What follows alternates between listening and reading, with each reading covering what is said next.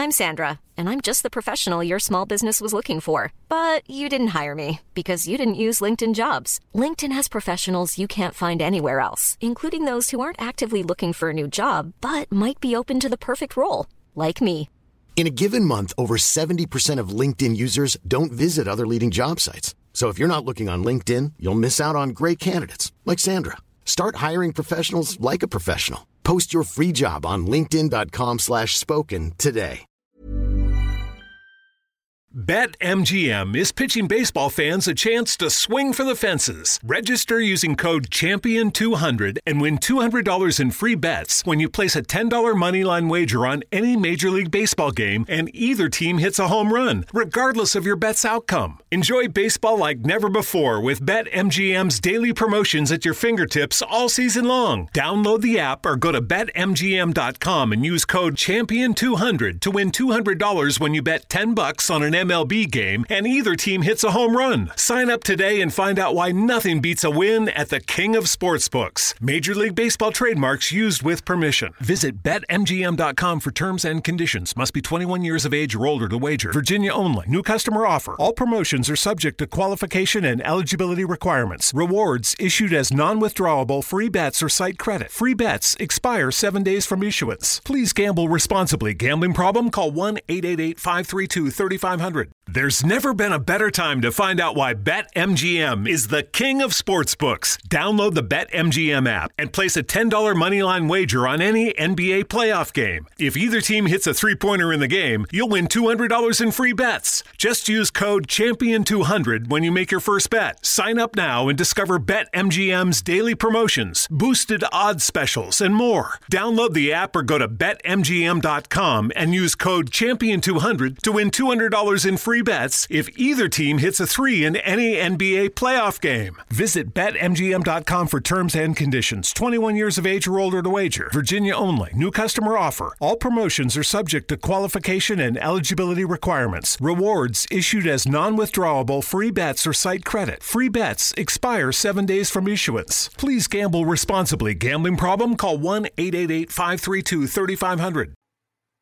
Hola a todos, muy buenas noches y bienvenidos a un nuevo directo de los directos patrocinados por Bit2Me para que hablemos, para que reflexionemos, para que debatamos sobre criptoactivos en general, aunque en este en particular nos vamos a centrar sobre todo en Bitcoin y en cómo Bitcoin puede, quizá sí o quizá no, eso es lo que vamos a, a debatir, puede protegernos frente a la incertidumbre, tanto económica que ahora mismo estamos experimentando, cuanto también frente a la certidumbre de, de la regular rapiña gubernamental que se suele eh, cernir sobre, sobre nosotros. Es decir, cómo nos puede proteger frente a lo que no podemos prever y cómo nos puede proteger frente a lo que sí es previsible, que es que el gobierno intente meternos la mano en la cartera.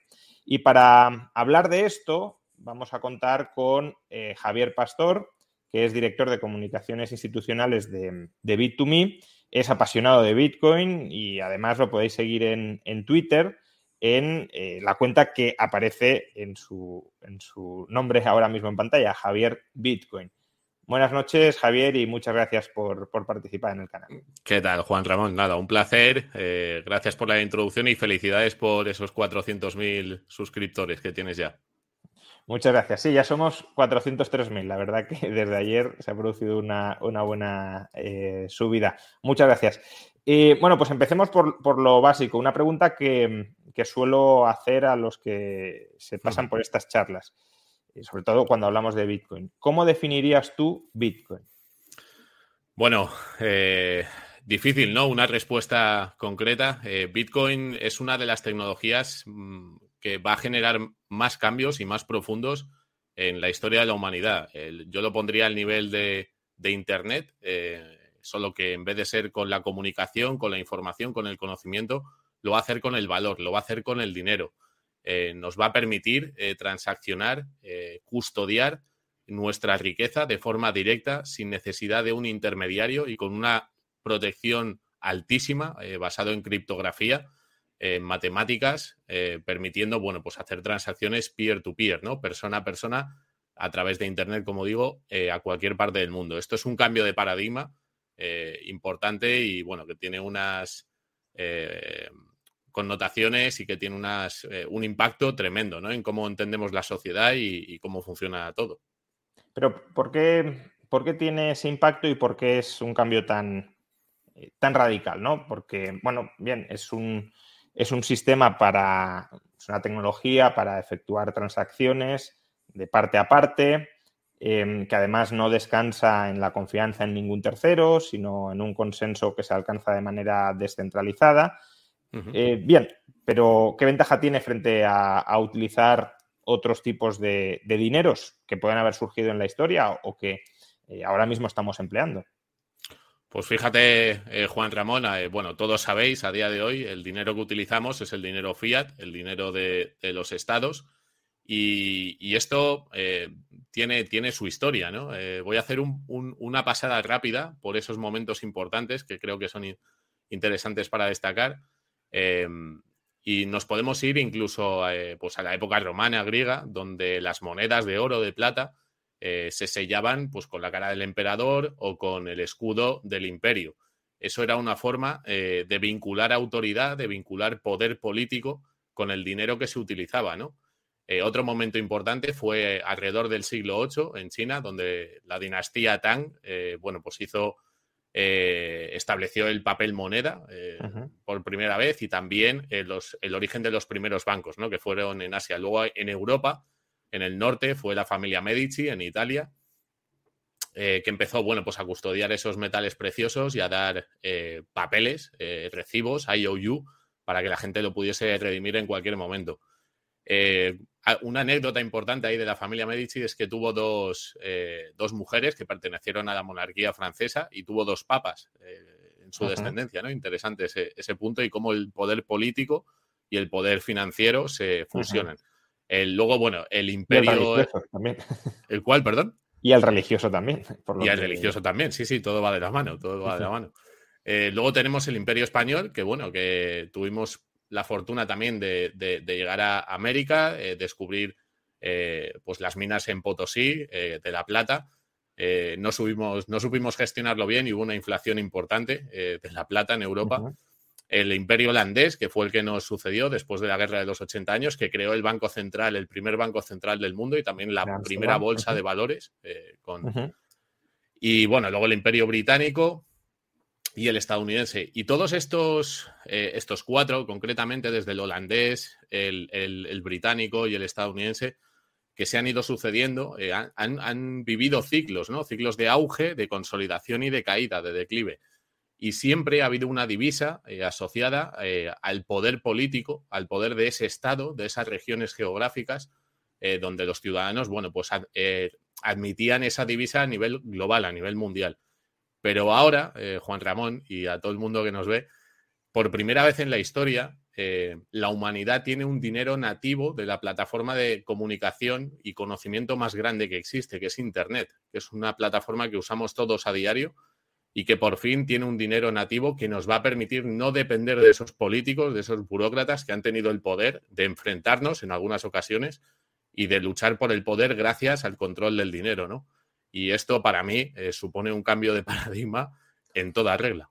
Pero ¿por qué? Eh, es decir, eh, la, descripción que haces de la vinculación del dinero con el poder estatal es certera, pero ¿por qué el oro no suponía ya ese, dinero apolítico? Quiero decir, el, oro no es un dinero de ningún Estado. Otra cosa es que los Estados se lo apropien y lo adopten como moneda propia. Pero, bueno, lo mismo puede suceder con Bitcoin. El caso de El Salvador, por ejemplo, es, ese supuesto. Una moneda externa que no controla ni puede controlar El Salvador, adoptada como divisa interna. Con el oro en parte se hizo, se hizo lo mismo y, y y, de alguna manera también sirvió para proteger hasta cierto punto el patrimonio de los ciudadanos frente al abuso inflacionista de los gobiernos.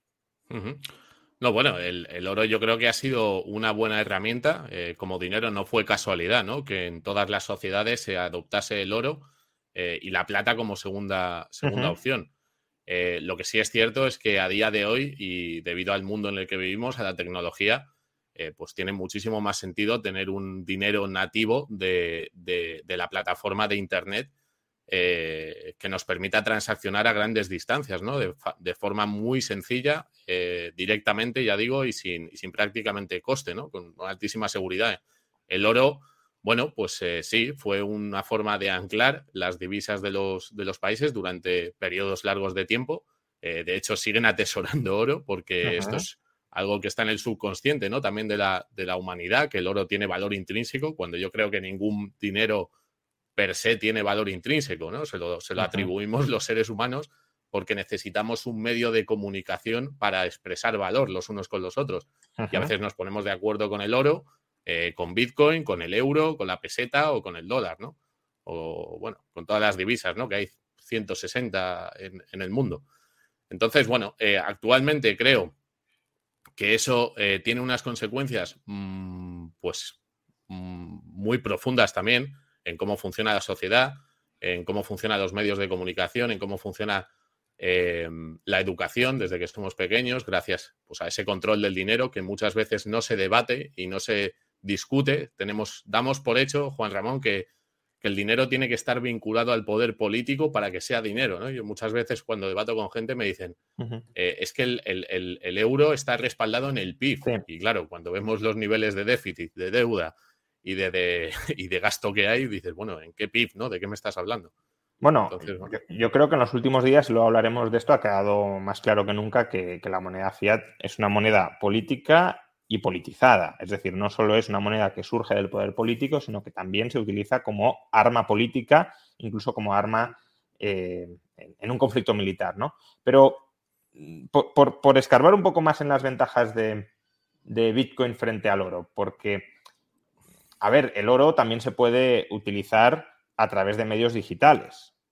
Lo que pasa que, claro, para utilizarlo a través de medios digitales, ahí sí que tenemos que utilizar una tercera parte en la que confiar, ¿no? Y ese sería una de las, uno de los hechos diferenciales frente a Bitcoin, que podemos utilizarlo directamente a través de la tecnología eh, digital eh, sin pasar por ningún intermediario. There's never been a better time to find out why BetMGM is the king of sportsbooks. Download the BetMGM app and place a $10 moneyline wager on any NBA playoff game. If either team hits a three pointer in the game, you'll win $200 in free bets. Just use code Champion200 when you make your first bet. Sign up now and discover BetMGM's daily promotions, boosted odds specials, and more. Download the app or go to BetMGM.com and use code Champion 200 to win $200 in free bets if either team hits a three in any NBA playoff game. Visit BetMGM.com for terms and conditions. 21 years of age or older to wager. Virginia only. New customer offer. All promotions are subject to qualification and eligibility requirements. Rewards issued as non withdrawable free bets or site credit. Free bets expire seven days from issuance. Please gamble responsibly. Gambling problem? Call 1 888 532 3500.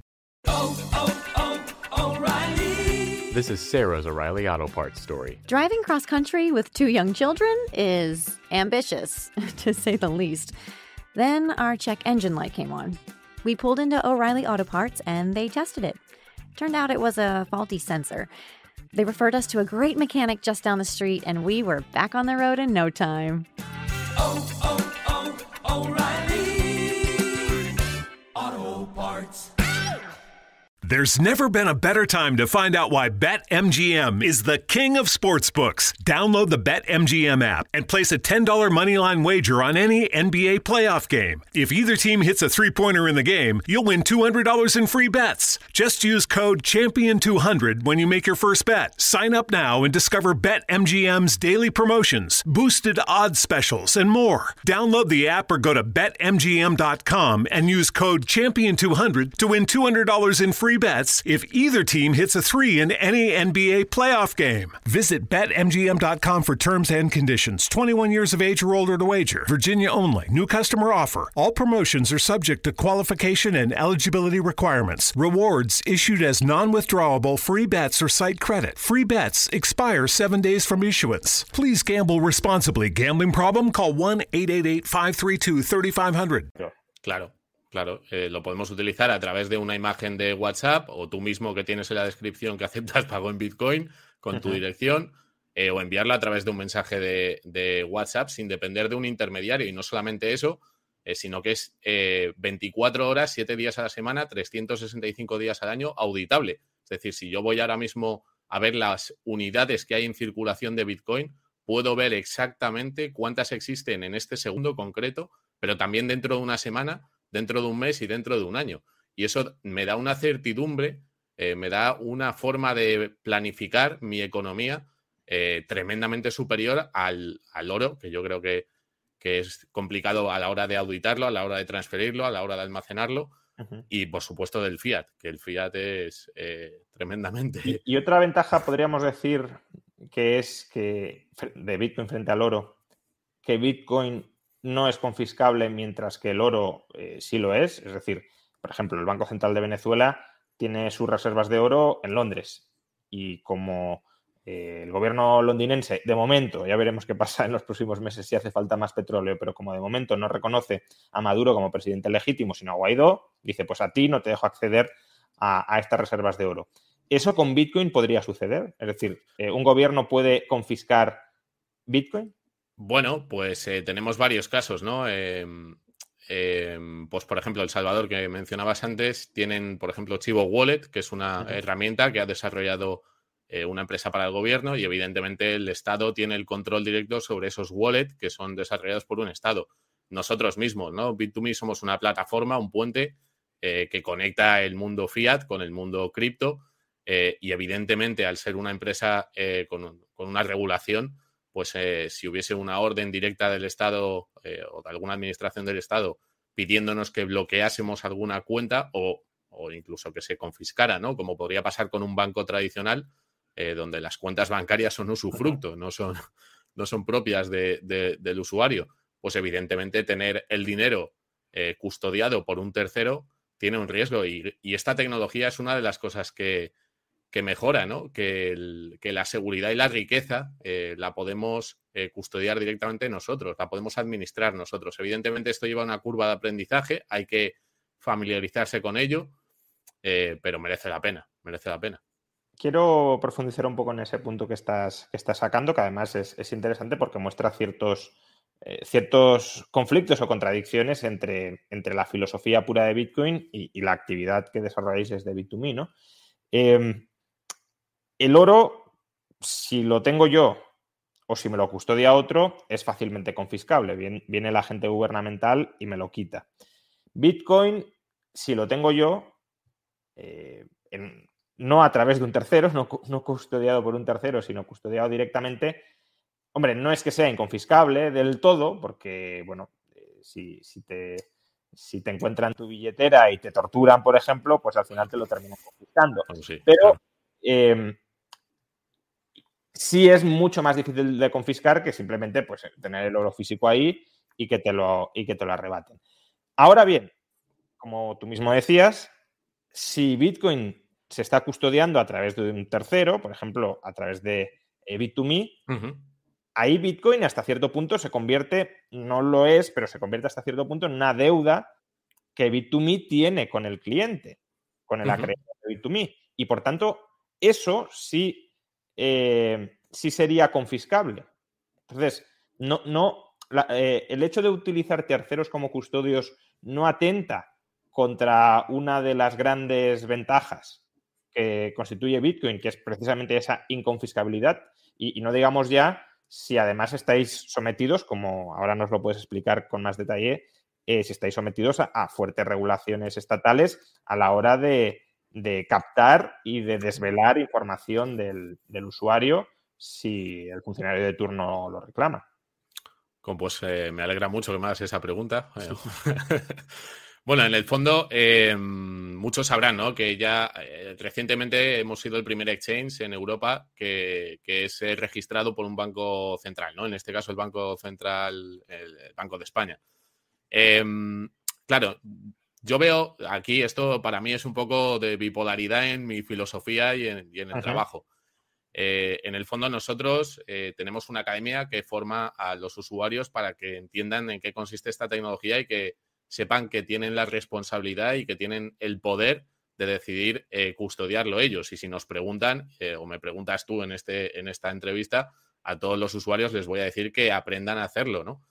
Evidentemente, estamos en una fase muy temprana de adopción de, y creo que el bien que hacemos, que es crear ese puente, eh, que conecte estos dos, estos dos mundos, el mundo fiat y el mundo de Bitcoin, es importante que sea a través de plataformas que faciliten, que tengan herramientas sencillas, eh, que sean amigables y que el usuario sienta que hay cierta protección desde su sensación, ¿no? desde su punto de vista. Porque ir a un mercado negro, a un mercado mm, no regulado, que, que, pero funcionan bien también, no digo que no. También es legítimo y a lo mejor también es legítimo. No, no, no, no, quiero decir mercado negro como eh, criticándolo, ni muchísimo menos. O sea, yo creo que el mercado negro existe porque a mucha gente la empujan y, no tiene por qué estar haciendo nada malo, pero bueno, tiene esa fama, ¿no? Entonces, eh, bueno, creo que estamos en una fase muy temprana, que evidentemente como empresa española, que, es muy difícil aquí crecer en España y, en esta industria, eh, mucho más por, por eh, bueno, pues por muchos factores. Pues, pues ya digo, ¿no? Que nosotros les animamos a los, a los usuarios, eh, si, sienten, si sienten que no están cómodos con sus criptomonedas porque no están preparados a nivel de conocimiento, a nivel de conocimiento técnico, pues tienen una facilidad, una herramienta que es una empresa que, oye, que, dentro de lo que cabe estamos haciendo las cosas bien, tocamos madera. Bueno, pues no hemos sufrido ningún hackeo, hemos, hemos tenido cero incursiones de, hackers. Eh, también estamos, bueno, pues protegiendo y teniendo un servicio de custodia especial para, para los fondos de los usuarios y, bueno, ese es nuestro trabajo. Pero ya digo que creo que somos un puente, ¿no? Que conecta dos mundos y que, y que poco a poco mucha gente cuando descubre o lleva un tiempo, pues empieza a tener el Bitcoin en, su custodia, que es lo ideal, ¿eh, Juan Ramón? O sea que tú de alguna manera, si, entiendo bien lo que estás diciendo, es, recomiendas a la gente supongo que, eh, sobre todo si se lanza eh, en un principio, que con pequeñas cantidades experimente, trastee a través de Bit2Me y cuando se convierta en, en alguien más eh, experto, más maestro en, en las, por ejemplo, en la custodia y compraventa de Bitcoin, que salga de Bit2Me.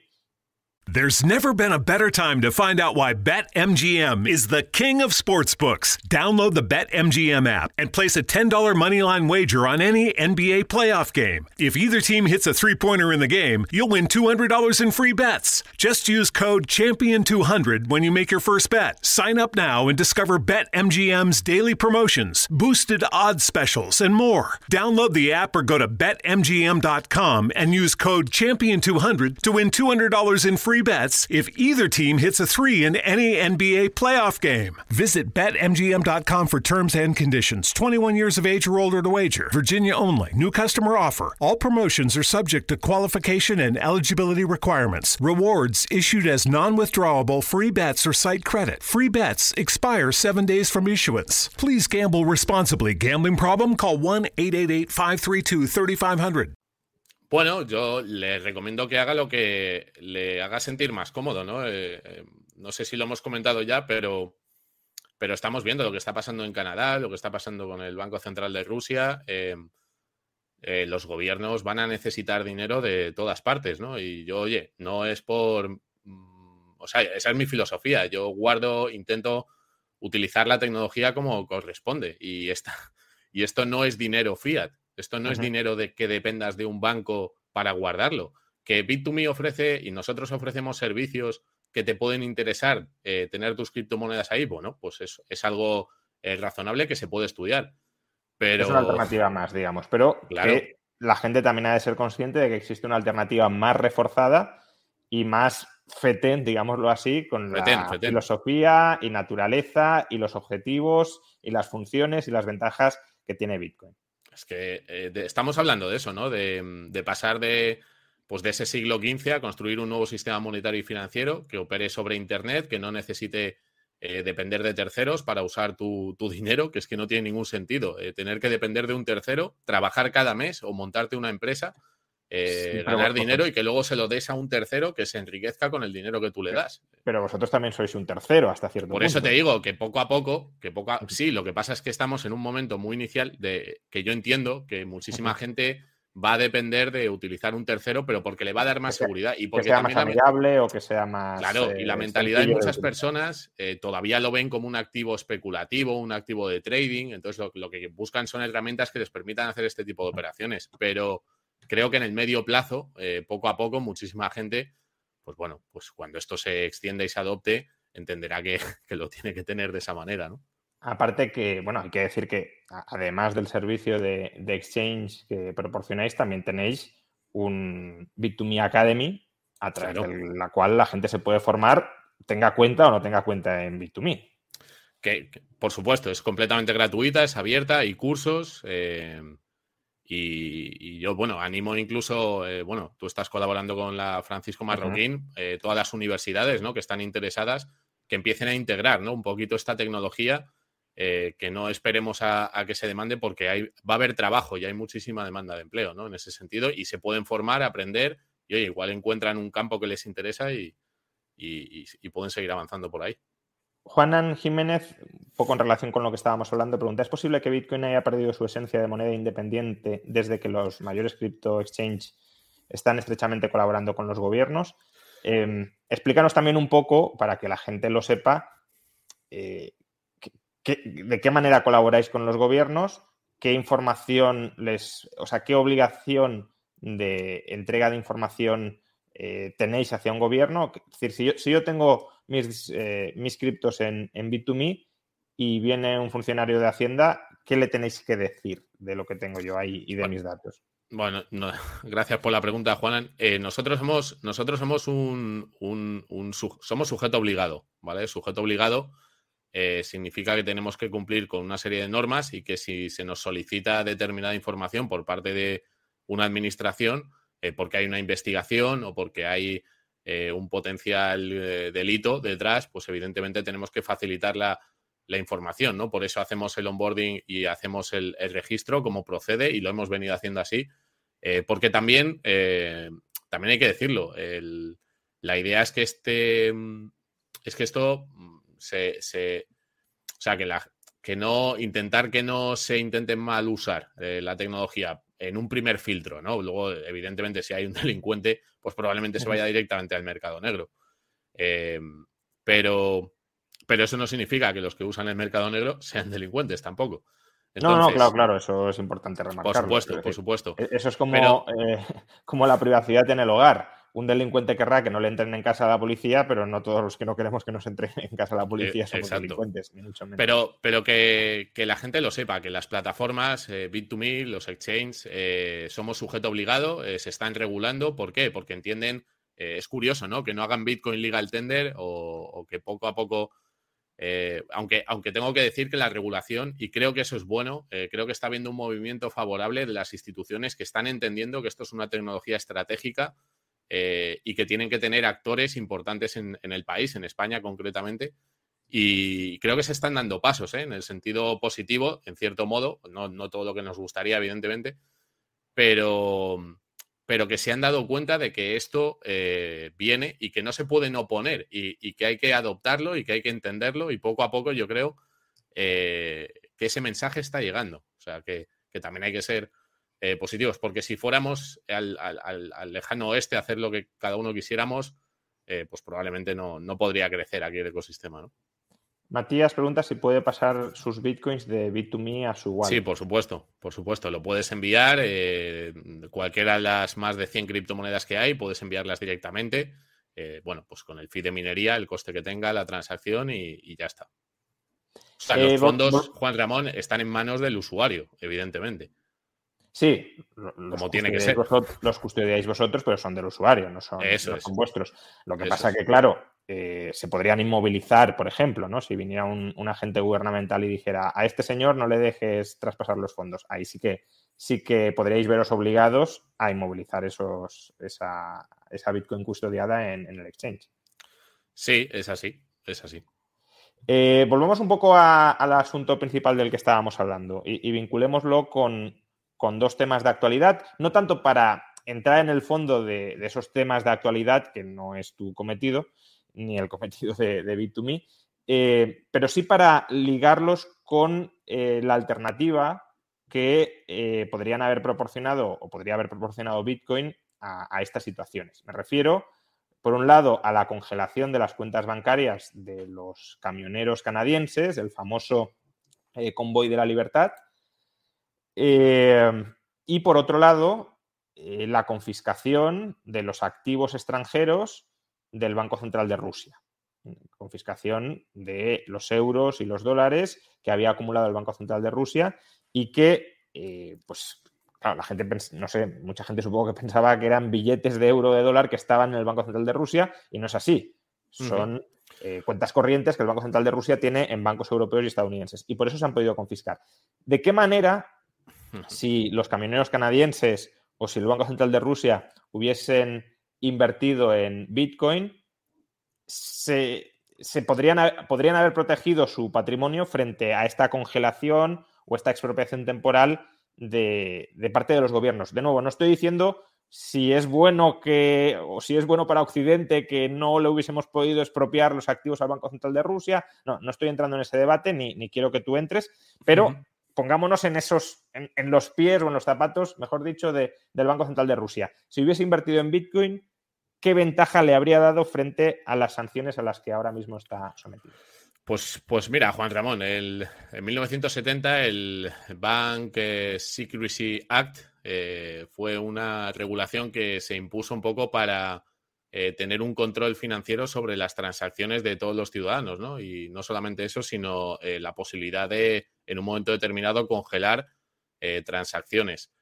Em, claro, Bitcoin es, es incensurable, es, no se puede restringir una transacción eh, y por eso muchas veces decimos que es dinero libre, que es dinero para, para un mundo eh, más libre, además de ser más accesible. Pero evidentemente en el caso de los eh, camioneros canadienses, bueno, pues es un, un, ejemplo claro de que tu dinero no está, no es tuyo si está en el banco y que con Bitcoin puedes utilizarlo como una herramienta de comunicación a través de Internet y puedes recibir transacciones aunque al gobierno de turno no le guste que te pongas con los camiones a bloquear una ciudad, eh, porque, eh, no sé, y bueno, y el tema, el tema ya un poco también complicado, ¿no? Con lo que está pasando con, Rusia, pues igual, ¿no? Al final eh, hay un poder inmenso en, un bando o en, o en un lado, ¿no? De decidir bloquear eh, ya digo, yo no justifico ni no justifico, pero de bloquear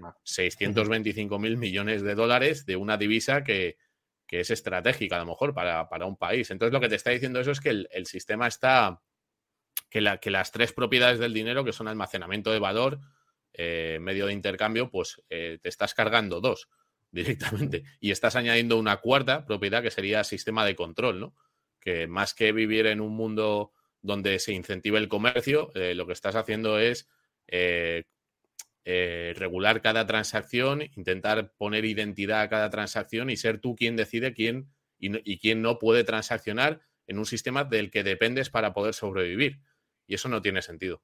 O sea que si los camioneros, en lugar de tener dólares, y el Banco Central de Rusia, si en lugar de tener dólares o euros hubiesen tenido Bitcoin, no se les hubiese podido sancionar congelándoles su patrimonio monetario y podrían haber seguido haciendo transacciones con otros agentes, eh, burlando o simplemente eh, escapando de ese intento de expropiación temporal que han decretado los gobiernos de Canadá y los gobiernos europeos y de Estados Unidos en el caso de Rusia. Claro, pero eso, Juan Ramón, es que a mí eh, me parece que han creado un precedente muy peligroso y tú llévalo al mundo de la comunicación. Si tú dices cosas que incomodan al poder y en un momento determinado quieren cortarte las vías de financiación, pues te las van a cortar. Eh, entonces estamos hablando de que, de que Bitcoin eh, lo que hace es burlar la censura y burlar eh, las sanciones que puedan poner de forma arbitraria una serie de burócratas que tienen unos intereses que no coinciden con los tuyos. Y por eso ya creen que el dinero que tienes en la cuenta eh, pues es susceptible de ser bloqueado si a ellos les parece bien. Pero respecto a esto, dos, dos posibles objeciones. Hiring for your small business? If you're not looking for professionals on LinkedIn, you're looking in the wrong place. That's like looking for your car keys in a fish tank. LinkedIn helps you hire professionals you can't find anywhere else, even those who aren't actively searching for a new job but might be open to the perfect role. In a given month, over 70% of LinkedIn users don't even visit other leading job sites. So start looking in the right place. With LinkedIn, you can hire professionals like a professional. Post your free job on linkedin.com slash spoken today. Many of us have those stubborn pounds that seem impossible to lose, no matter how good we eat or how hard we work out. My solution is PlushCare. PlushCare is a leading telehealth provider with doctors who are there for you day and night to partner with you in your weight loss journey. They can prescribe FDA-approved weight loss medications like Wagovi and Zepbound for those who qualify. Plus, they accept most insurance plans. To get started, visit plushcare.com slash weight loss. That's plushcare.com slash weight loss. Want to teach your kids financial literacy, but not sure where to start? Greenlight can help. With Greenlight, parents can keep an eye on kids' spending and saving, while kids and teens use a card of their own to build money confidence. As a parent, you can send instant money transfers, set up chores, automate allowance, and more. It's a convenient way to run your household, customized to your family's needs, and the easy way to raise financially smart kids. Get started with Greenlight today and get your first month free at greenlight.com slash ACAST. Eh, lo primero es que quizá los gobiernos no puedan eh, expropiarte no puedan confiscarte tus tenencias de Bitcoin, pero Bitcoin al ser un, registro público, sí eh, visibiliza todas las operaciones que se realizan a través de Bitcoin. Con lo cual, si sabemos cuál es el usuario, digámoslo así, del Banco Central de Rusia o el usuario de distintos camioneros canadienses y por tanto sabemos identificar los saldos que tienen y hacemos o trazamos los movimientos de esos saldos, sí podemos ver si están pagando en bitcoins o recibiendo cobros en bitcoins. Entonces, aunque el gobierno, por ejemplo, de Estados Unidos no pueda sancionar al Banco Central de Rusia y no pueda quitarle los bitcoins, si el Banco Central de Rusia utiliza esos bitcoins para comprar algo a una empresa estadounidense, o si algún estadounidense eh, efectúa una donación al Banco Central de Rusia en bitcoins, si el gobierno estadounidense sabe quién es esa contraparte, el gobierno podría sancionar a esa contraparte diciéndole, tú por qué aceptas pagos en lo que sea, en bitcoins en este caso, del, Banco Central de Rusia, tú por qué entregas bitcoins al Banco Central de Rusia, con lo cual, si, si se es capaz de localizar o de eh, individualizar los usuarios seudónimos de Bitcoin y se lo relaciona con personas reales, la censura sigue pudiendo aplicarse. Mm, bueno, eso no está del todo, del todo claro. Aquí, yo, yo aquí eh, te hablaría de dos cosas. Primero, que trazar y seguir eh, a, direcciones de Bitcoin es posible, porque bueno, eh, se puede, se puede llegar a la identidad de una persona a través de la blockchain, ¿no? A través de algunos sistemas. pero el coste que tiene es importante, no, no, es algo que sea gratuito y que sea algo sencillo de hacer, ¿no? Eso por un lado. Y luego, como bien explica en, su libro Álvaro de María, en, La filosofía de Bitcoin, que os lo recomiendo a todos. Sí, a ver si em, traemos algún día a Álvaro a. Sí, Álvaro este y a, mm, Adolfo Contreras, que estuvieron con Oscar Vara el otro día, hicieron un programa espectacular.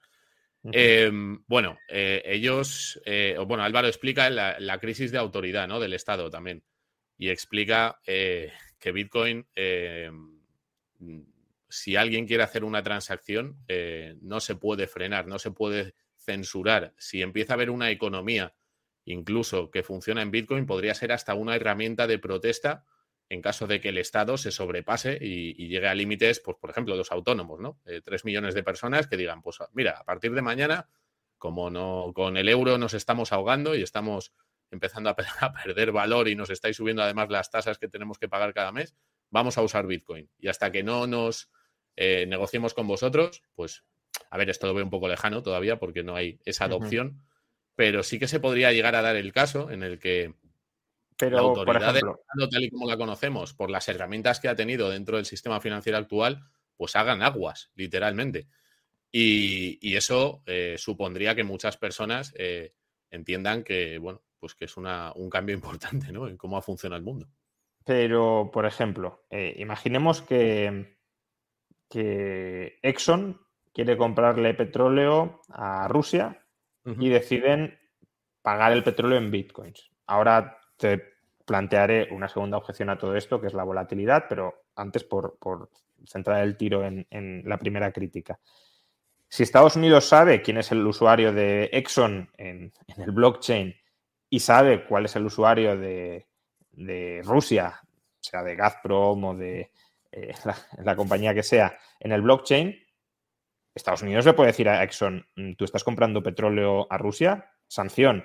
Aparte de que, claro, quizá los movimientos monetarios son más difíciles de ver, pero los movimientos de bienes cantan muchísimo. Entonces, si llega un barco de Rusia lleno de petróleo a, Exxon, ahí la sanción y la fiscalización puede seguir estando. Em, sí, bueno, otra, otro punto importante es que em, por su infraestructura, eh, los usuarios que, quieran eh, pues, eh, intercambiar y que quieran almacenar usando Bitcoin, pueden crear tantas direcciones como quieran. O sea, tú puedes tener una dirección, pero puedes crear millones de direcciones. No, no, no, no hay límite, ¿no? Entonces, pero no es cosa de burlar, ¿no? Haciendo la trampa, digamos. en el fondo, em, lo que hay, lo que y creo que estamos en una fase muy temprana, Juan Ramón. Estamos hablando de que Bitcoin creo que tiene ahora mismo 750, 800 mil millones de, capitalización y que como medio de intercambio internacional pues todavía no se ha dado. Yo creo que ya se estará planteando eh, en algunos países, ¿no? Como alternativa al, patrón dólar, em, pero que todavía no vamos a ver ese tipo de operaciones mercantiles entre empresas eh, que compran o vendan petróleo, ¿no? Creo que estamos en una fase mucho, eh, muy, muy, muy temprana en ese sentido. Eh, yo creo que Bitcoin eh, muchas veces, y ahora me preguntarás por la volatilidad, pero creo que Bitcoin se evalúa o se valora eh, haciéndole una foto fija. Y en realidad Bitcoin es, es, como una película. Tienes que mirar lo que pasaba hace 10 años, dónde estábamos, en plena crisis del año 2008, cuando se lanza el, cuando se hace la primera transacción en el año 2009 y cómo se ha ido adoptando y cómo estamos viendo que Tesla o que MicroStrategy o que Square o que PayPal están montando una infraestructura, pero es que a nosotros, Juan Ramón, desde el tema del Banco de España, nos están contactando eh, empresas del mundo financiero enormes, no solo de España, porque han entendido que esto mm, va a más y que esto va adelante, ¿no? Entonces, eh, yo creo que ahora mismo poner el caso, tal y como está eh, montado el sistema de, de, transacciones, todavía estamos lejos, ¿no? No te sé responder porque porque no sé qué pasará llegado ese momento, pero estoy convencido de que se van a hacer transacciones y pagos en Bitcoin eh, para suministrarse de petróleo y de, otras materias primas. Es decir, que conceptualmente, digamos, Bitcoin sí podría ser una alternativa para el Banco Central de Rusia o para los camioneros canadienses, pero eh, todavía está verde la, tecnología, o al menos, más que la tecnología, que la tecnología es la que es, las estructuras sociales y también tecnológicas para eh, generalizar su uso eh, entre pues, transacciones de más alto nivel. Con lo cual, hasta cierto punto no les habría ayudado mucho porque si el Banco Central de Rusia tuviese bitcoins, tampoco podría hacer un uso muy extendido del mismo por ahora. Por ahora. Pero como te comentaba, están habiendo, están produciéndose movimientos, y esto pues eh, lo decimos con, con, mucho orgullo porque llevamos mucho tiempo en el que se nos ha ignorado y ahora nos llaman a la puerta eh, todas las semanas eh, entidades que ni nos podíamos imaginar, ¿no? que, supieran ni siquiera que existimos. Hablemos de la volatilidad, porque la otra crítica de eh, cómo proteger tu patrimonio de la confiscación gubernamental es la volatilidad de Bitcoin. Claro, si a mí no me pueden arrebatar las unidades de Bitcoin, pero cada día esas unidades de Bitcoin tienen un valor, pues tampoco estoy protegiendo el valor de mi patrimonio, estoy protegiendo la cantidad de unidades que tienen un valor social fluctuante. Entonces, ¿eso es un problema eh, o hasta qué punto lo es, no lo es? Eh, no lo es, no, lo es porque tú has dicho una palabra clave, que has dicho el valor que tiene al día. Y Bitcoin eh, tiene 12 años, ¿vale? Tiene el 3 de enero del año 2009, se hace la primera transacción, Bitcoin no valía nada. El primer pago se hace por 10.000 Bitcoin, por dos pizzas. Eh, y si vemos, Bitcoin hay que hacer zoom out. Hay que decir, bueno, ¿dónde estamos? Esto es un.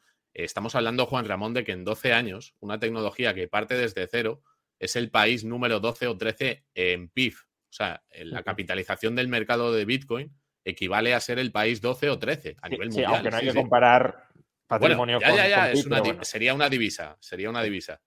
Pero, eh, evidentemente, si tú partes desde cero, desde no valer nada, y vas ganando cuota de mercado y vas ganándole terreno al, resto de, activos, eh, pues al principio los movimientos y la volatilidad van a ser importantes. Pero claro, yo me acuerdo el día 13 de marzo del año 2020, que fue el tema del lockdown, del COVID, que nos encerraron a todos y Bitcoin cayó de 9.000 a 3.800 y me acuerdo leer en prensa, Bitcoin no es eh, reserva de valor, Bitcoin es un asset súper volátil y es verdad que es volátil. Pero ¿qué pasó después? Que se fue a 68 mil dólares y ahora ha caído otra vez, ¿no? Con todo este tema de, de, Rusia en un primer momento, pero veremos qué sucede en 3, 4, 5 años, porque Bitcoin, y esto lo explica Alfredo Contreras, que les tienes que traer, el, tema de la deuda pública, ¿no? ¿Cómo va a competir? Bueno, te lo digo como eh, sí, como sugerencia. No, no, eh, ya, sé, que es lo que quiera en el canal, pero que, eh, que sí, que además a, Adolfo lo, bueno, he intercambiado algunos mails con él y, y, tanto a él como a Álvaro ya, ya los tenía en mente para, para futuros, pues, pues, él lo explicará mucho mejor, pero vamos, lo que dice Adolfo es que Bitcoin se puede posicionar como un competidor de la deuda pública, eh, que puedes dejar de ser ese, esa, esa, piedra filosofal que hay en el sistema fiat, donde todo el mundo se refugia cuando hay una situación de incertidumbre. Pero claro, si tienes una inflación del 10, del 12 y, no paran de imprimir, imprimir, imprimir, no pueden subir tipos porque estamos en, récords históricos de deuda, pues Bitcoin es un activo tremendamente atractivo oferta inelástica, que esto lo comentaba Manuel Vieja cuando estuvo por aquí. y, es, que es, que es, un, es que es un asset que tiene en el, en el entorno macroeconómico en el que estamos ahora mismo, eh, tiene todas las de ganar. Lo que pasa es que yo creo que todavía no han entrado los grandes capitales porque están esperando una regulación. Pero, por ejemplo, coño, esta semana lo hemos visto, ¿no? En Suiza, la adopción en una ciudad pequeñita no ha sonado mucho, no ha hecho mucho ruido. Eh, de Bitcoin como, como legal tender, como fue en El Salvador. Y estos son pequeños destellos que no hacen mucho ruido. En, Estados Unidos se están planteando y se están llevando eh, leyes al, Congreso en, determinados estados para que se pueda pagar impuestos en Bitcoin, ¿no? Que habría que ver luego cómo lo, implantan eso, pero bueno. yo tengo un, sí tengo un comentario que hacer a, lo que has dicho al principio. Has dicho, no es un problema que Bitcoin sea volátil, yo creo que es un gran problema, sobre todo en el corto plazo, quizá en el largo plazo, si deja de serlo, eh, deje de ser un problema, pero ahora mismo quien se plantee mantener su patrimonio en Bitcoin se enfrentará a un potencial inconveniente y es que si necesita gastarlo en el corto plazo, bueno, no tiene ninguna certidumbre de a qué valor lo va a poder realizar y eso sí es un problema. Sí, lo que creo haber entendido que querías decir es que no va a ser un problema para la adopción de Bitcoin en el largo plazo porque Sin duda. Habrá, habrá formas de solventarlo, lo cual también es debatible. Eh, por ejemplo, Fernando Nieto, a quien seguro que también conoces, es bastante escéptico con respecto a esa posibilidad. También Manuel Polavieja cada vez se ha ido volviendo más escéptico. Yo no soy tan escéptico como ellos, pero tampoco lo, lo veo tan, tan sencillo. Lo digo porque, claro, mm, si, el valor de Bitcoin es volátil, tampoco habría sido una alternativa para que el Banco Central de Rusia mantuviese sus reservas, porque el Banco Central de Rusia querrá Bitcoins o cualquier otro activo para poder estabilizar a un valor estable, valga la redundancia, el, el, valor del rublo o para efectuar compras de determinados bienes y servicios en el extranjero. Y si ese valor va fluctuando, ahora mismo no tienes ninguna certidumbre de, en qué medida podrías hacerlo. Hmm. A ver, yo lo que no tengo claro es. Eh, no, sé, no sé si los estados, eh, imagino que algunos sí, eh, verán la oportunidad y, se posicionarán. Pero no tengo claro que, Rusia, por ejemplo, que tiene pues, grandes reservas de oro, si no me equivoco, pues optara por Bitcoin en este momento. No, es verdad, o sea, yo, creo que la adopción va a venir más por el mundo financiero, por el mundo de la inversión, por el mundo de los fondos en un primer momento. Em, pero también lo estamos viendo, que cada vez hay más empresas, cada vez hay más eh, personas eh, que están empezando a ofrecer su tiempo, su trabajo por, por Bitcoin, ¿no? Y que, que, prefieren que se les pague en Bitcoin que en su divisa local. Entonces, creo que va a ser una, una adopción muy heterogénea, muy diferente, dependiendo del país y dependiendo de la situación particular de cada, de cada, pues eso, de cada empresa o de cada individuo. Eh, pero que son, ahora mismo hay 150 millones de personas en el mundo, ¿no? Eh, en Asia, en América del Sur, en, Estados Unidos, en Europa, en África también, en Nigeria, por ejemplo, es un, es un país que tiene una adopción importante. Y, y que bueno, que al principio va despacito, no hace mucho ruido, pero que con los casos de uso que estamos viendo y, el posicionamiento que están teniendo los gobiernos, eh, pues yo creo que va a ganar tracción y, si la inflación se dispara ahora con el conflicto, pues, pues puede ser una alternativa a valorar, desde luego. Sí, lo que pasa es que ahí está compitiendo con el oro y, habrá que ver en qué medida, en qué medida esa competencia sale eh, de esa competencia sale ganadora Bitcoin? No tengo una respuesta, quiero decir, ese es el proceso. Yo, tampoco, pero sí que... Nadie la tiene, creo yo, eh, pero esa es la competencia que se va a plantear en el mercado y el mercado dirá. El mercado dirá. El mercado dirá. Juan Jiménez pregunta, no, termino de, entender la pregunta, pero a lo mejor tú sí. ¿Creéis que Bitcoin hmm. llegará a ser propiedad digital, como afirma Michael Saylor? Bueno, Michael Saylor es el, el CEO de MicroStrategy y él siempre que le hace una entrevista dice que Bitcoin es la primera propiedad digital que existe en el mundo, ¿no? Que es el único. Claro, pero Eso llegará a ser, no sé, o sea, Bitcoin ya, es un activo real del que somos propietarios. Yo entiendo que ya lo es, ¿eh? eh que es propiedad digital eh, eh, y además es la única en el mundo que, que, podemos decir que es finita, ¿no? Y que tiene un suministro específico. Luego, si quieres, hablamos de las altcoin y todas estas cosas. Sí, de hecho, te iba a preguntar ahora, ahora sobre esto. Eh, estamos hablando de en qué medida, pues casos como los que hemos conocido en los últimos días o en las últimas semanas del Banco Central de Rusia, al que se le expropian, eh, con razón o sin ella, no estoy entrando ahora en ese debate, sus reservas extranjeras o los camineros canadienses a los que se les congelan sus cuentas corrientes. Em, estábamos valorando en qué medida esos casos podrían no haberse dado o habría sido más difícil que se dieran, con sus inconvenientes que ya hemos señalado, eh, de haber utilizado estos agentes Bitcoin. Pero ¿podrían haber utilizado para esto mismo otras, otros criptoactivos? Eh, primero, eh, quiero que comentes qué alternativas cripto existen a Bitcoin. Si, como dice mucha gente, no conviene mezclar, aunque todos utilicen criptografía, Bitcoin y estas no solo monedas alternativas, sino otras categorías de activos cripto que ni siquiera aspiran a ser moneda. Y, bueno, coméntanos un poco eso. Es decir, eh, hmm. ¿hacemos bien en meterlo todo en el mismo saco o, hay que mm. diferenciar? Y, qué no, yo, a ver, yo estoy bastante de acuerdo con, con el con el mensaje de los, eh, digamos, yo, me considero un aprendiz ¿eh? muchas veces de, mucha gente a la que, a la que admiro y, estoy de acuerdo con ellos en que Bitcoin es un asset único, eh, no tiene eh, comparación con, con, ningún otro otra criptomoneda. Creo que resuelven, en lo que difiero quizá, es que eh, yo no creo que todo lo demás sean shitcoins, no creo que todo lo demás se va a ir a cero, porque tienen propósitos o fines distintos. Otra cosa es que lo compares a nivel de seguridad, a nivel de descentralización, a nivel de escalabilidad y tal, ¿no? Bitcoin cumple un papel y es el activo que lo cumple por excelencia y creo que no hay ningún otro criptoactivo que vaya a competir con él. Eh, en ningún caso. Pero sí que creo que, hay otras. patrón monetario. Patrón monetario. Es como el ancla del sistema. Esto, Bitcoin al final eh, es un nuevo sistema monetario y financiero eh, en el que los individuos podemos tener una parte de ese sistema monetario y financiero, ¿no? Un trocito de esa tarta, que son los 21 millones que van a existir. Eh, y creo que eso va a hacer de ancla, creo que eso va a ser el, pilar del sistema. Eh, lo que no tengo tan claro, como, como, otros colegas ¿no? del sector, es que todo lo demás sean shitcoins. O sea, yo entiendo que hay otros proyectos que buscan solucionar otros problemas que quizá ahora mismo no veamos o que veamos que la seguridad que proporcionan esos protocolos eh, no son suficientemente buenos.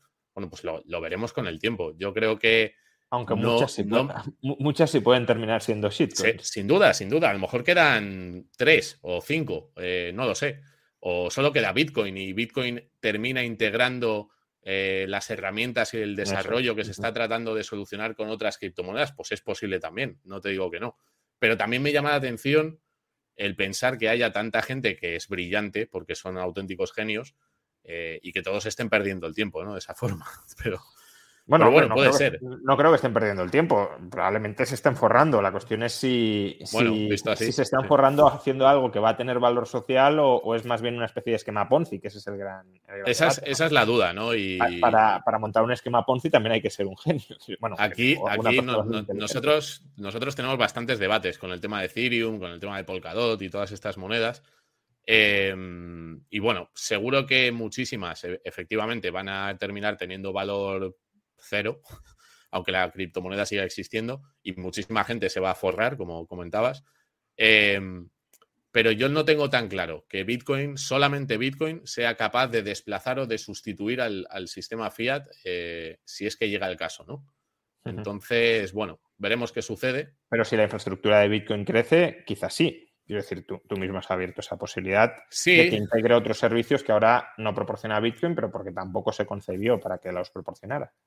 Bueno, de hecho, eh, claro, la escalabilidad, por ejemplo, ¿no? que es un tema que se debate también bastantes veces, que, que Bitcoin no es escalable porque se pueden hacer 5, 6, 7 transacciones por segundo. Bueno, pues hay un, hay un desarrollo que se llama Lightning Network, que sería como una capa nueva alrededor de Bitcoin, eh, que permite hacer transacciones instantáneas muy, muy, eh, bueno, por cero coste prácticamente, y que podría ser una capa eh, de, para darle escalabilidad, ¿no? Ahora he visto también, he leído por ahí por, por, por Twitter, creo que era Lunaticoin también, que otra persona a la que recomiendo que sigáis, eh, que hablaba de los contratos inteligentes sobre, sobre Bitcoin, ¿no?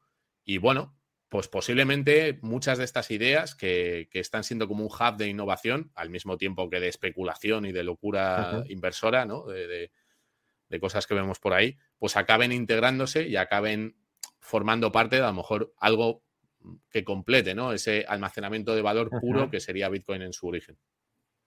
Em, quiero terminar em, hablando de, de un tipo concreto de, em, de criptoactivo, bueno, llamémosle como lo queramos llamar, que los términos siempre son controvertidos, que además, bueno, eh, la, la audiencia lo, lo ha comentado, lo cierto es que ya, ya lo tenía preparado, pero ha, ha coincidido bien, y son las stablecoins. Ujú. Primero de todo, definen, defínenos qué es una stablecoin. Bueno, mira, antes de definir la stablecoin, un matiz que creo que es importante que la gente entienda. Eh, lo- una de las cosas buenas que tiene Bitcoin es que tú no puedes introducir información en la blockchain eh, desde fuera, ¿no? Y esto es algo que sí que se hace con otras, con otras criptomonedas. ¿Eso qué significa? Pues que si yo, por ejemplo, quiero lanzar un, un dólar eh, estable, ¿no? Dentro, usando, por ejemplo, la red de Ethereum, eh, lo que tengo que tener es un depósito bancario eh, pues por- con mil millones de dólares, eh, en principio auditado, que eso es, digo, digo en principio porque no es seguro que lo esté, y una vez esté auditado yo puedo mintear, que se llama, esos tokens de paridad uno a uno con el valor del dólar dentro de la red de Ethereum y que se muevan y se transfieran eh, directamente como una criptomoneda más, ¿no? Y eso, claro, eso también a los reguladores y a los bancos tradicionales pues les da bastante, bastante miedo. ¿Por qué? Porque dicen, bueno, si, si la gente empieza a utilizar las stablecoin utilizando la tecnología de, de Ethereum, por ejemplo, eh, nosotros qué papel tenemos ¿no? en todo esto. Entonces, eso por, por un lado sería una stable, o sea, al final las stablecoins son eh, unidades monetarias con paridad a una divisa fiat. En general, la mayoría son al dólar, ¿no? Al dólar. Eh, sería USDT, que sería eh, de un exchange en eh, eh, Bitfinex. Luego estaría USDC, que sería de, Co- eh, de Coinbase, que es otro exchange en. Estados Unidos, que bueno, eh, que tiene cierta. eh, digo que tiene un poquito quizá más de transparencia porque es una empresa que cotiza en el Nasdaq, pero que a mí tampoco me, me gusta mucho el formato. Y luego estarían los, las stablecoins eh, respaldadas por commodities, eh, que eso tampoco me gusta, porque en realidad la commodity no sabe si está o no está. Y las que sí me gustan un poquito más serían stablecoins basadas en protocolos nativos de las criptomonedas, como podría ser, por ejemplo, eh, Terra, eh, eh, que es un proyecto de, de Corea del Sur, de, un- de unos ingenieros de Corea del Sur, y eh, MakerDAO, que tiene una, una stablecoin colateralizada con, con una bolsa de criptomonedas con paridad uno a uno con el dólar, ¿no? que se llama DAI. Entonces, esas monedas, en principio, pues a mí me parecen interesantes. ¿Para qué me parecen interesantes? Para que haya una adopción, porque si tú ahora mismo eh, hablas con las empresas que tienen depósitos bancarios de medio millón de euros en el banco y les están cobrando anualmente un 1% por mantenimiento de cuenta y empiezan a utilizar estas criptomonedas, pues mira, ese 1% que se ahorran y pueden transaccionar además a otros países de forma directa, sin intermediación, etcétera. Y todo eso, cuando la gente lo descubra y lo entienda, pues creo que se va a utilizar. Ahora, que creo que es algo temporal, porque otra, otra otra visión que creo que muchos tenemos también en el mundo de Bitcoin es que el dinero fiat pues tiende a irse a cero y que esto es una carrera hacia abajo y hmm. que dadas las circunstancias pues eso no, no se va a hmm. detener. Entonces tener stablecoins pues va a llegar un momento que te va a pasar un poco lo mismo. Yo no soy tan optimista, pero bueno, ojalá sucediera. creo que las monedas fiat, mientras tengan estados eh, poderosos y solventes detrás, van a seguir, van a seguir funcionando. Pero, pero bueno, ese es otro debate. Pero bueno, eh, entonces, una stablecoin ligada al dólar es un criptoactivo, un token, que tiene una, un valor de mercado estable con respecto al dólar. Es decir, que podemos utilizar esos tokens como o a un valor idéntico a como si utilizáramos el dólar.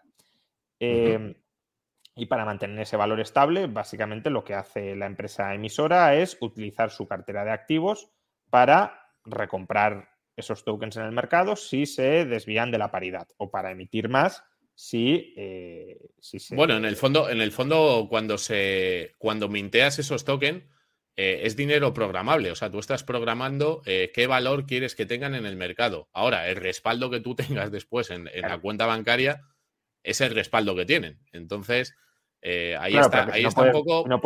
si no puedes defender el valor de mercado, en algún momento se te pueden ir a, los infiernos.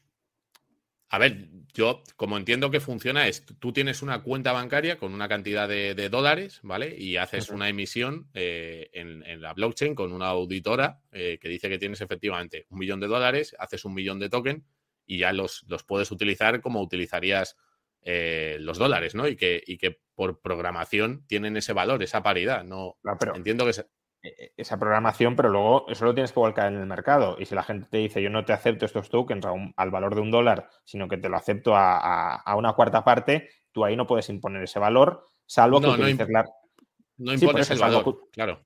Claro, por eso que el precio de mercado no lo puedes fijar. Pero claro, si tú tienes activos que respaldan ese valor, pues si alguien lo vende con descuento, lo recompras y haces que su valor converja a la paridad. Pero justamente por esto o sea, entonces, si esa es la finalidad de una stablecoin, que es que su valor sea estable eh, con respecto al oro, ¿qué, ventaja tiene DAI? Porque DAI lo que hace es estabilizar su valor con respecto a una cesta de, criptomonedas que son muy inestables. Entonces, eh, la ventaja, es que no dependes de, información externa, dependes del protocolo y del software con el que está programado el comportamiento y la valoración de esa stablecoin. O sea, no dependes de que fuera eh, tengas efectivamente depositado oro en una bóveda o tengas dólares, que eso puede ser cierto o puede que no. En el caso de DAI, eh, lo que haces es vincular la capitalización a una cesta de monedas eh, que si fluctúan, bueno, pues se ajusta el suministro circulante que hay para que la, que la cantidad, o sea, que la valoración siga siendo la misma. O sea, no, pero siga siendo la misma con respecto al dólar o con respecto a la cesta de moneda. No, con respecto al dólar, que siga siendo un dólar.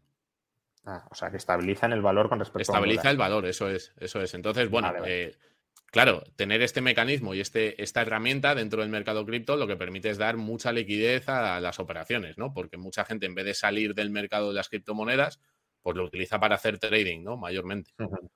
o sí, básicamente, básicamente para que se entienda bien, Em, si uno está operando con Bitcoin o con otro criptoactivo y, quiere realizar ganancias, por ejemplo, claro, si las tiene que realizar en dólares en, la cuenta corriente de un banco, pues eso es una operación muy costosa, muy insegura, etc. Entonces, ¿dónde aparcas tu ganancia en un valor estable mientras buscas otra operación que hacer?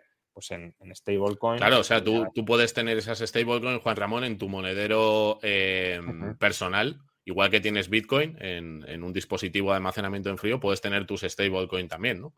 Sí, pero lo, que busca la gente es aparcar temporalmente su valor en, un criptoactivo que sea estable frente al dólar. Para, para... Claro, efectivamente, para evitar esa volatilidad. Ahora a nosotros nos está pasando que con el tema de, Ucrania y Rusia eh, y la devaluación, la potencial devaluación del euro, bueno, pues se está viendo la, opción de, tener este tipo de, reserva, ¿no? También. Eh, paridad uno a uno con el dólar, si, por si suben tipos de allí y demás. Pero entonces, em, las stablecoins yo creo que pueden tener mucha utilidad, por ejemplo, en, países como Venezuela, para burlar controles cambiarios, etcétera, pero las stablecoins son emitidas y gestionadas por empresas que, en, el caso de las dos que has mencionado, tienen su sede en Estados Unidos. Si el gobierno de Estados Unidos interviene esas empresas, ¿no? Imaginemos que el Banco Central de Rusia tiene stablecoins, tiene Tether, tiene USD Coin, bueno, lo que sea, tiene eh, estas stablecoins y llega al gobierno de Estados Unidos y dice, señores emisores de estas criptomonedas, congélenle los saldos de stablecoins al Banco Central de Rusia. Eso se puede hacer. Lo pueden hacer. Con lo cual, no deja de ser una especie de deuda en, eh, en, dólares incluso. Sí, sí, sí, sí, sí. Así es, así es. Por eso, eh, pues es un parche o es una herramienta eh, que a mí no me termina de convencer, pero sí que sí que creo que los protocolos que se están desarrollando, eh, como Terra o como, o como MakerDAO, pues eh, están poniendo una solución alternativa que no dependa de que un gobierno, como comentas, pues te congele los fondos y te los puedan quitar. Pues bueno, ahí está. Ah, ahí está Pero sí, sí, sí que puede ser incluso una herramienta de, adopción importante, ¿eh? porque, porque bueno, eh, quizá haya gente que empiece a plantearse lo que tú, en, justo en Venezuela o en Argentina o en Turquía o en países donde, donde estamos viendo esta cuestión, pues que te puedas refugiar, ¿no? Y que, no sea el banco que te diga, no, no, tú aquí eh, no puedes comprar dólares o no puedes tener dólares. Bueno, pues tienes las criptomonedas que es una alternativa de refugio, ya no solo Bitcoin, sino todo el ecosistema que te permite, pues, un poco salir de la divisa local.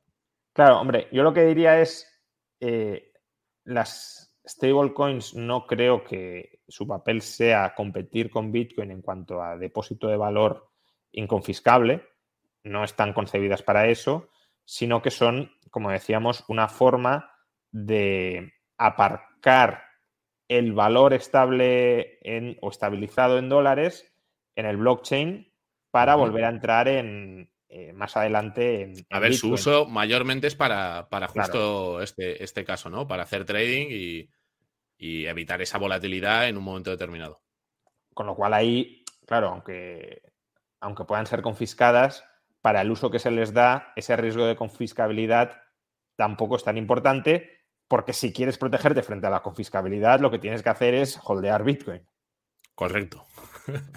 esa, esa, es la conclusión a la que llegamos siempre. Muy bien. Pues eh, nada, Javier, ya llevamos eh, una hora de conversación. Aparte he tocado todos los temas que, que quería tratar vinculándolos con, la actualidad eh, complicada y volátil en la que nos encontramos. Y, nada, muchísimas gracias. Recordad, todos, recordad a todos que esto es una serie de charlas impulsadas por, por Bit2Me eh, que tiene ventajas y tiene inconvenientes. Hoy los hemos eh, sacado a, colación de manera muy, muy honesta y transparente por tu parte. Y, nada, pues eh, lo dicho, ha sido un placer conversar contigo. Muchas gracias a toda la audiencia por habernos acompañado en, en esta hora de conversación y nos vemos próximamente en una futura charla. Hasta entonces. Hasta luego.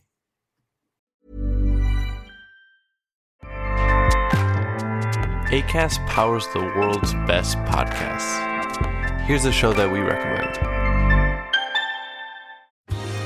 Are you a reality TV junkie? Do you ever think, dang, I wish I had someone to talk to about all the trash TV that I watch? Well, look no further, garbage lover, because Reality Gaze is a podcast for you. Hello, I'm Maddie. And I'm Poodle, and we're the Reality Gaze. We talk about all your favorite unscripted shows like The Golden Bachelor, Love is Blind, and TLC's big, messy behemoth, 90 Day Fiancé. And if you're driving to work, folding laundry, or just pretending to listen to your husband talk about sports, just put on the pod, and you've instantly got two gay besties spilling all the tea and reading these people for filth. So come at us, y'all. Find Reality Gaze wherever you listen to podcasts.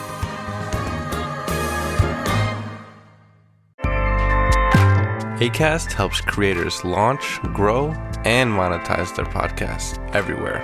ACAST.com.